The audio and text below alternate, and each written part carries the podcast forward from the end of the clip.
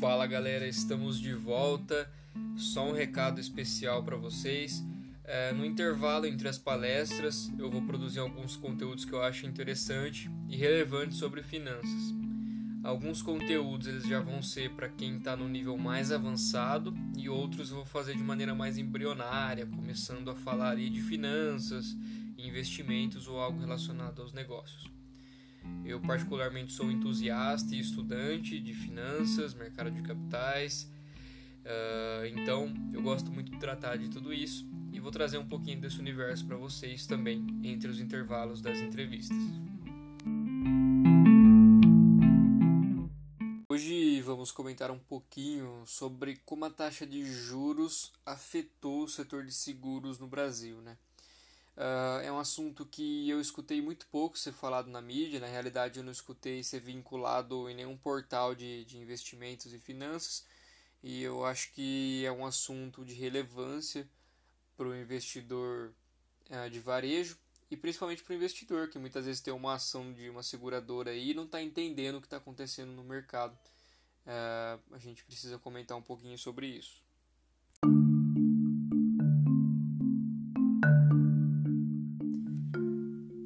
De análise desses dados, eu trouxe a Porto Seguro, que é uma companhia listada na Bolsa de Valores, com um nicho ali no mercado de auto, né, nos seguradoras de automóveis, participação relevante no mercado de seguros, sendo a maior seguradora automotiva do país. Outro caso é a Sul América, que eu vou tangenciar, passar um pouco por cima ali do caso dela, só para efeito de comparação Brasil. Para efeito de comparação Estados Unidos, eu trouxe algumas outras companhias para a gente ver se esse efeito está se replicando em outros países, mas para Brasil já é suficiente essas duas, visto que a BB Seguridade, né, ela tem o risco jurisdicional de estar tá ligado a uma empresa pública, uma empresa estatal, vamos dizer. Além do contrato de renovação com o Banco do Brasil, essas coisas entram na ponta do lápis. Lembrando que a Porto Seguro, apesar dela ter esse nicho do mercado automotivo, ela vem buscando decrescer essa receita, decrescer esse nicho e diversificar o seu portfólio de produtos, sua carteira de clientes, enfim, aumentar a participação dos seus outros segmentos. Mas ela continua sendo a mais forte no setor automotivo. De início, nós já podemos adiantar que essas seguradoras elas dependem muito do seu resultado financeiro porque as suas operações elas têm margens muito baixas. Então, considerando somente as operações, a margem de lucro dessas empresas seria em torno de 1, 2%. Quando a gente pega a alocação de capital que essas empresas fazem do seu caixa, essas margens chegam na, na faixa de 8, 9% e é um fator relevante para a geração de caixa dessas companhias. Esse crescimento de caixa ele vem através da diminuição da, da sinistralidade que gera uma sobra de caixa para essas empresas e a partir do momento que elas fazem boas aplicações desses recursos, elas conseguem boas rentabilidades e conseguem gerar caixa e também uma margem de lucro maior. Porém, com a acentuada queda na taxa básica de juros no Brasil, a Selic, essas empresas se viram obrigadas a alocar de maneira muito mais precisa esse, essa sobra de caixa e ainda continuar ou melhorar operacionalmente para não depender exclusivamente dessa capacidade de aplicação financeira. O preço que a Porto Segura negocia hoje na Bolsa de Valores, por volta de 48 reais, é a mesma faixa de preço que ela negociava em 2018. Mas o que chama mais atenção é um acréscimo, uma subida ali do Ibovespa de 16% em seis meses, mostrando a retomada econômica, pelo menos na Bolsa de Valores, visualizando um pouco um reflexo da retomada da economia real, a abertura que a gente teve do meio do ano até o final do ano de 2020. Nesse mesmo período, fazendo uma comparação, o Ibov, a Porto Seguro performou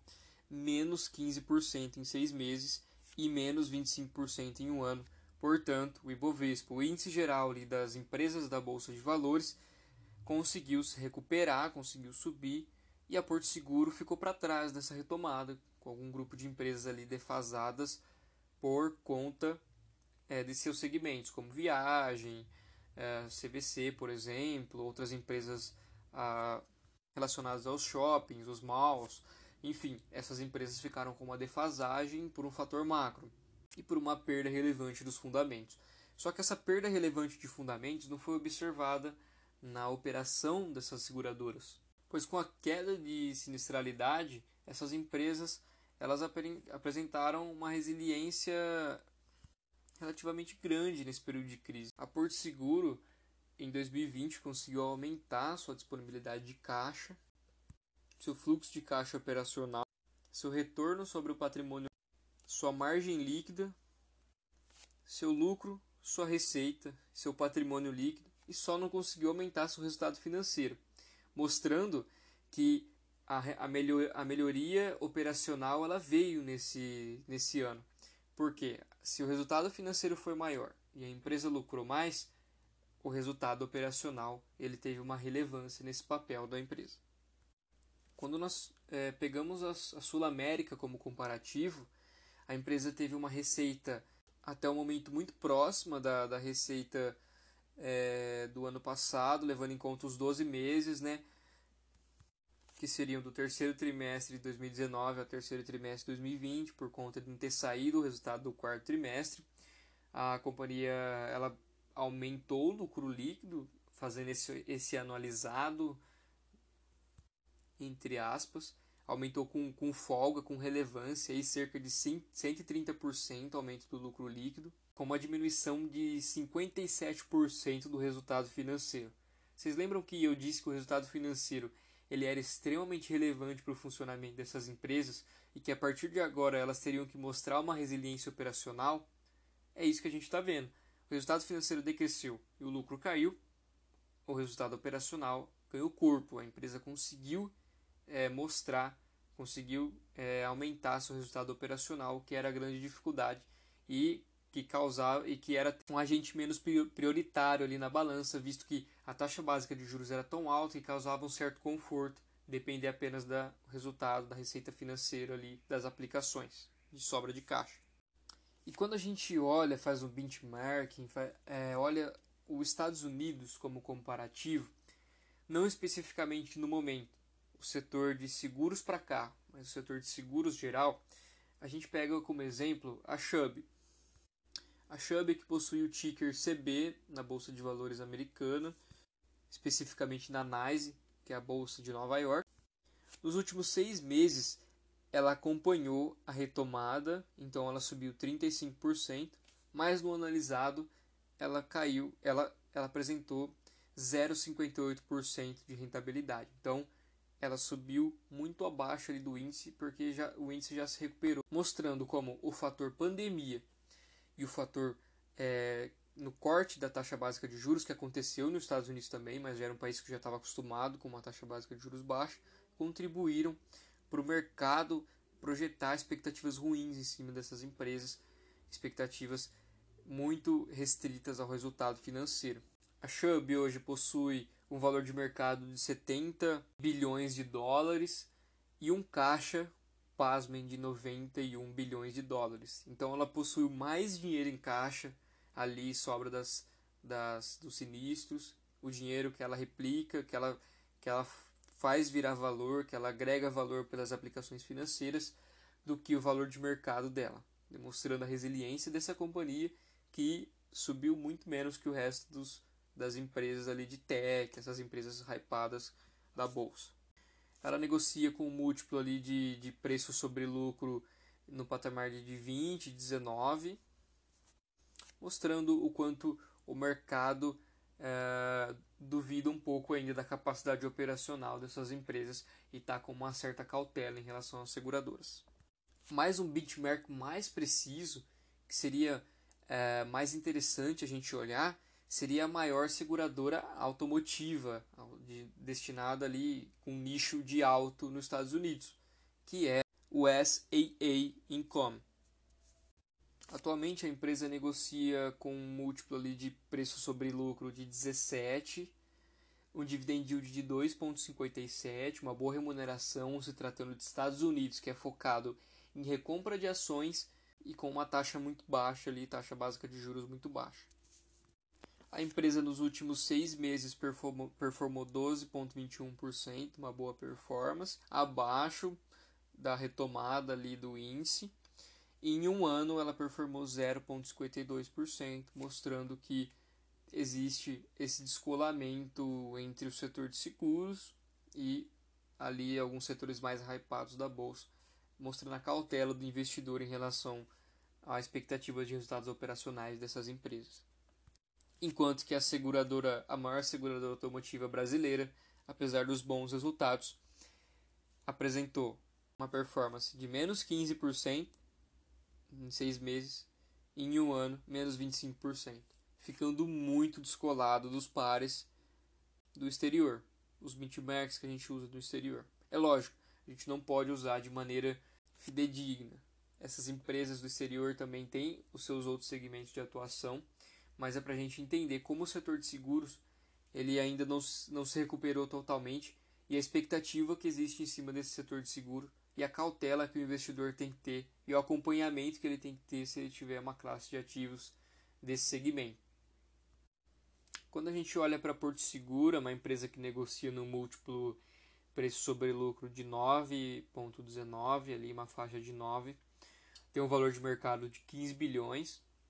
e tem um caixa de quase 11 bilhões. Então ela tem um valor de caixa ali muito próximo do valor de mercado dela característica que a gente viu na Chubb também e que configura mais ou menos essa é, necessidade de uma boa aplicação financeira dessas empresas do setor. E no, em tempos de taxa básica baixa, o desafio é ainda maior para essas empresas. A Porto Seguro também apresenta um dividend yield, um pedacinho do lucro que ele distribui ao acionista ali de 4,09%, que é bem acima da Selic, quando a gente olha para a Sul América, ela está negociando com múltiplos ainda mais baixos, né? Ali o preço sobre lucro de 5,32 e um é, valor de mercado de quase 15 bilhões. O caixa de 16 bilhões, então ela está com um caixa ali de quase 17, acima do valor de mercado dela, a característica que a gente também viu na Chubb. E um dividend yield de 4,74%, muito acima da Selic também. Quando a gente olha ali para o top 4 de car insurance, a gente vê que essa condição ela não é exclusiva da Porto Seguro. Algumas empresas também estão com caixa alto em relação ao valor de mercado, negociando com múltiplos baixos, um dividend yield relevante e mesmo assim o mercado não está precificando de uma maneira legal, justamente por conta dessa baixa expectativa em relação ao crescimento de resultado dessas empresas, muitas delas é, com esse dividend yield alto e um caixa excessivamente alto, já são consideradas empresas de value e não de growth, então são empresas que elas vão é, performar abaixo do índice, elas têm um beta menor ali, uma um impacto macro que teria que, teoricamente teria que ser menor, né? Mas são empresas que estão apresentando dificuldades para para, em termos de cotação de bolsa de valores, expressarem uma retomada condizente com esses bons resultados em tempos de crise. Se mostraram, pelo menos a Porto Seguro que a gente e a Sul América que a gente analisou de perto as demonstrações financeiras, se mostraram cases resilientes. Quando a gente olha para outras companhias uh, dos Estados Unidos, como a State Corp, a Progressive Core, a Travelers Inc. A gente também vê múltiplos muito baixos e o dividend yield ali, de certa forma, bem atraente. Na Allstate a gente vê uma empresa com 33 bi de valor de mercado, um caixa de 4 bilhões, então um caixa relativamente pequeno é, em relação aos, aos cases que a gente está olhando ali. Lembrando que agora a gente se nichou um pouquinho mais para o setor de alto e negociando com preço sobre lucro ali de 7, 7, 8 esse preço sobre lucro basicamente é uh, quantas vezes esse preço de mercado ele está negociando acima do lucro da empresa, né? Que quanto, quanto que a empresa tem que é, atender de lucro para chegar no, na precificação de mercado que estão dando para ela. Então, quanto maior esse preço sobre lucro, essa relação, mais expectativa existe em cima da empresa e mais resultado a empresa tem que apresentar. Então, como eu eu disse, as empresas ali de seguro estão com um preço sobre lucro muito baixo porque o mercado tem uma baixa expectativa de lucro em cima desses ativos. em vista, é, provavelmente estão enxergando algumas dificuldades operacionais, o que a gente não viu na Porto Seguro nem na Sul América no momento, mas a taxa básica de juros é um fator relevante ali dentro. E se no longo prazo essa taxa básica de juros aumentar, é, ajuda na aplicação financeira dessas empresas, auxilia ali na, numa certa comodidade de retorno dentro dessa sobra de caixa. Só um ponto no, na Allstate. A Allstate aí ela apresenta ela apresenta 2% de dividend yield aí, que é um dividend yield relevante se tratando dos Estados Unidos. Quando a gente se volta para Progressive Corp, é uma empresa de valor de mercado de 50 bi, com 35 bi de caixa, um caixa relevante para as operações, para as aplicações financeiras, e de novo aí, como a gente viu, negociando com preço sobre lucro baixo, uma relação múltiplo baixo de 9 aí, mostrando, como eu disse, a baixa expectativa que existe não só no Brasil, mas nos Estados Unidos. Não é uma, não é uma exclusividade brasileira, esse benchmark traz isso muito bem. A outra empresa que a gente comentou é a Travelers Company, que apresenta o dividend yield bem mais baixo que da Progressive, que eu não mencionei, que é de 5,63%, um dividend yield muito alto para Estados Unidos, muito relevante e muito atraente para o investidor de longo prazo aí, se caso exista valor, caso ele enxergue valor nessa empresa e, e atenda as premissas dele. A Travelers ela, ela tem um dividend yield de 2,33%, de novo, um dividend yield relevante para Estados Unidos. E ela tem uma relação de valor de mercado e caixa muito bizarra, porque ela tem 35 bi de valor de mercado e ela tem em caixa 73 bilhões, o que é muito dinheiro em comparação ao valor de mercado. Só que quando a gente olha para o lucro, ela negocia ali numa relação preço sobre lucro de 13, mostrando que talvez operacionalmente a empresa não é, esteja atendendo às expectativas, apesar de um altíssimo caixa que ela apresenta. Porque apesar desse caixa alto, ela não está conseguindo converter ele em, em, margens altas de lucro e diminuir essa relação preço sobre lucro, apesar que uma relação so, preço sobre lucro de 13 não é uma relação alta, está dentro dos patamares aí mais conservadores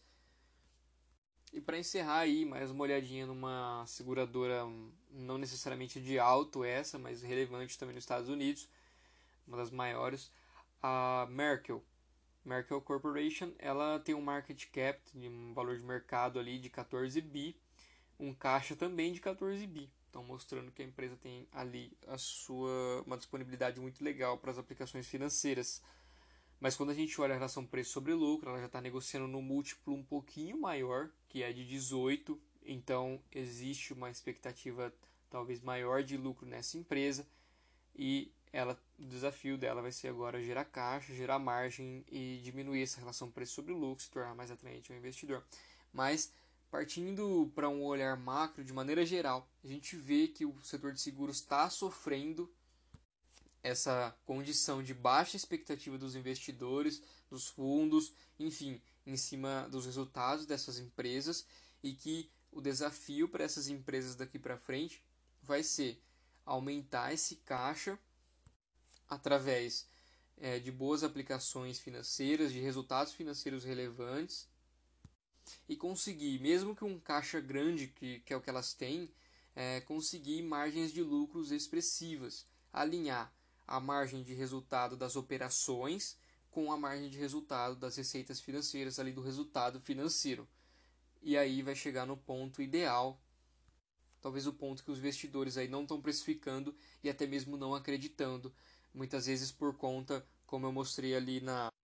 na Travelers, é uma empresa que tem quase o do, mais que o dobro de caixa e não consegue ter uma margem de lucro expressiva estão mostrando que essa gestão desse caixa gigantesco ela é desafiadora para essas empresas e isso tem que ser alinhado a um bom resultado das operações. Apesar desse gap, dessa dificuldade aí apresentada entre caixa, valor de mercado e lucro, a Porto Seguro e a Sul América apresentaram os resultados resilientes, com boas melhorias na sua condição operacional, nas suas margens derivadas da, das operações e também é, mantiveram, na medida do possível, uma boa é, margem de, de resultado financeiro ali decorrente das nossas aplicações financeiras. Mas, de novo, essas aplicações financeiras são desafiantes para um ano em que a taxa básica de juros é extremamente baixa. Ainda em 2020 eles começaram o ano com uma taxa básica de juros ali entre 4% e 3%. A gente está em 2% agora. Então se torna cada vez mais desafiador fazer uma boa aplicação financeira desse caixa. E a Sul América é Porto Seguro por isso apresenta uma baixa expectativa de mercado também. Talvez o mercado não esteja acreditando nessa capacidade deles, mas em 2020 se mostraram resilientes operacionalmente e financeiramente nas aplicações ali de resultado financeiro. A sinistralidade também caiu absurdamente dessas empresas. Se vocês puxarem no relatório dos investidores, no, na relações de investidor, no RI, você vai, você vai ver que essa sinistralidade ela caiu de maneira muito relevante, mas a dificuldade também é até que ponto esse seguro ele vai ser uma prioridade na vida das pessoas daqui para frente. Existem outros players oferecendo seguros casados aí, seguros não digo casado no termo pejorativo, mas em por, por exemplo, players de outros setores já oferecendo seguro ali junto como, como um benefício, como uma opcionalidade na compra além do fato do seguro ter se tornado uma commodity. É muito difícil você ter um diferencial ali, commodity entre aspas, né? Porque é muito difícil você ter um diferencial de seguro entre as seguradoras.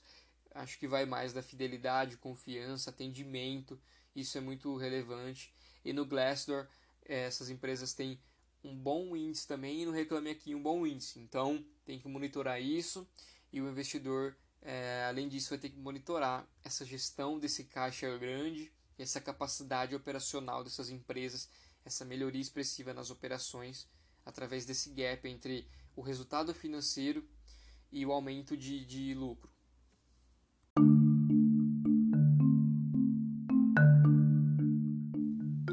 Bem, sobre as seguradoras era isso que eu queria dizer. Eu acho que é muito importante a gente ter esse olhar de economia real e interferência na bolsa de valores, quando a gente é, tem um ajuste na taxa de juros, como que pode interferir num setor, mesmo que seja ele resiliente, e como que operacionalmente ele tem que se provar, como que os investidores exercem uma expectativa em cima desse ativo e essa expectativa é totalmente refletida em bolsa de valores, a gente vê ali. Enfim, essa é a mágica da macroeconomia, da, é, alinhado com micro, bolsa de valores, tudo isso é um conjunto de coisas que, que interferem no comportamento dos ativos. Aos iniciantes que ficaram um pouco perdidos em alguns termos e não entenderam totalmente o episódio, eu peço desculpas e, e prometo que eu vou trazer conteúdos explicando mais esses termos, com, com um conteúdo mais embrionário, com mais calma, para justamente vocês voltarem aqui ou escutarem alguma coisa no YouTube e entenderem com clareza o que está sendo dito, mas é, de antemão já agradeço todos os ouvintes e espero ter ajudado com um case aí de análise, é, com, com alguns dados do setor de seguro que eu acho que foi pouco vinculado nesse último ano, simplesmente parou, as, as cotações não subiram e foi muito pouco vinculado o que estava acontecendo.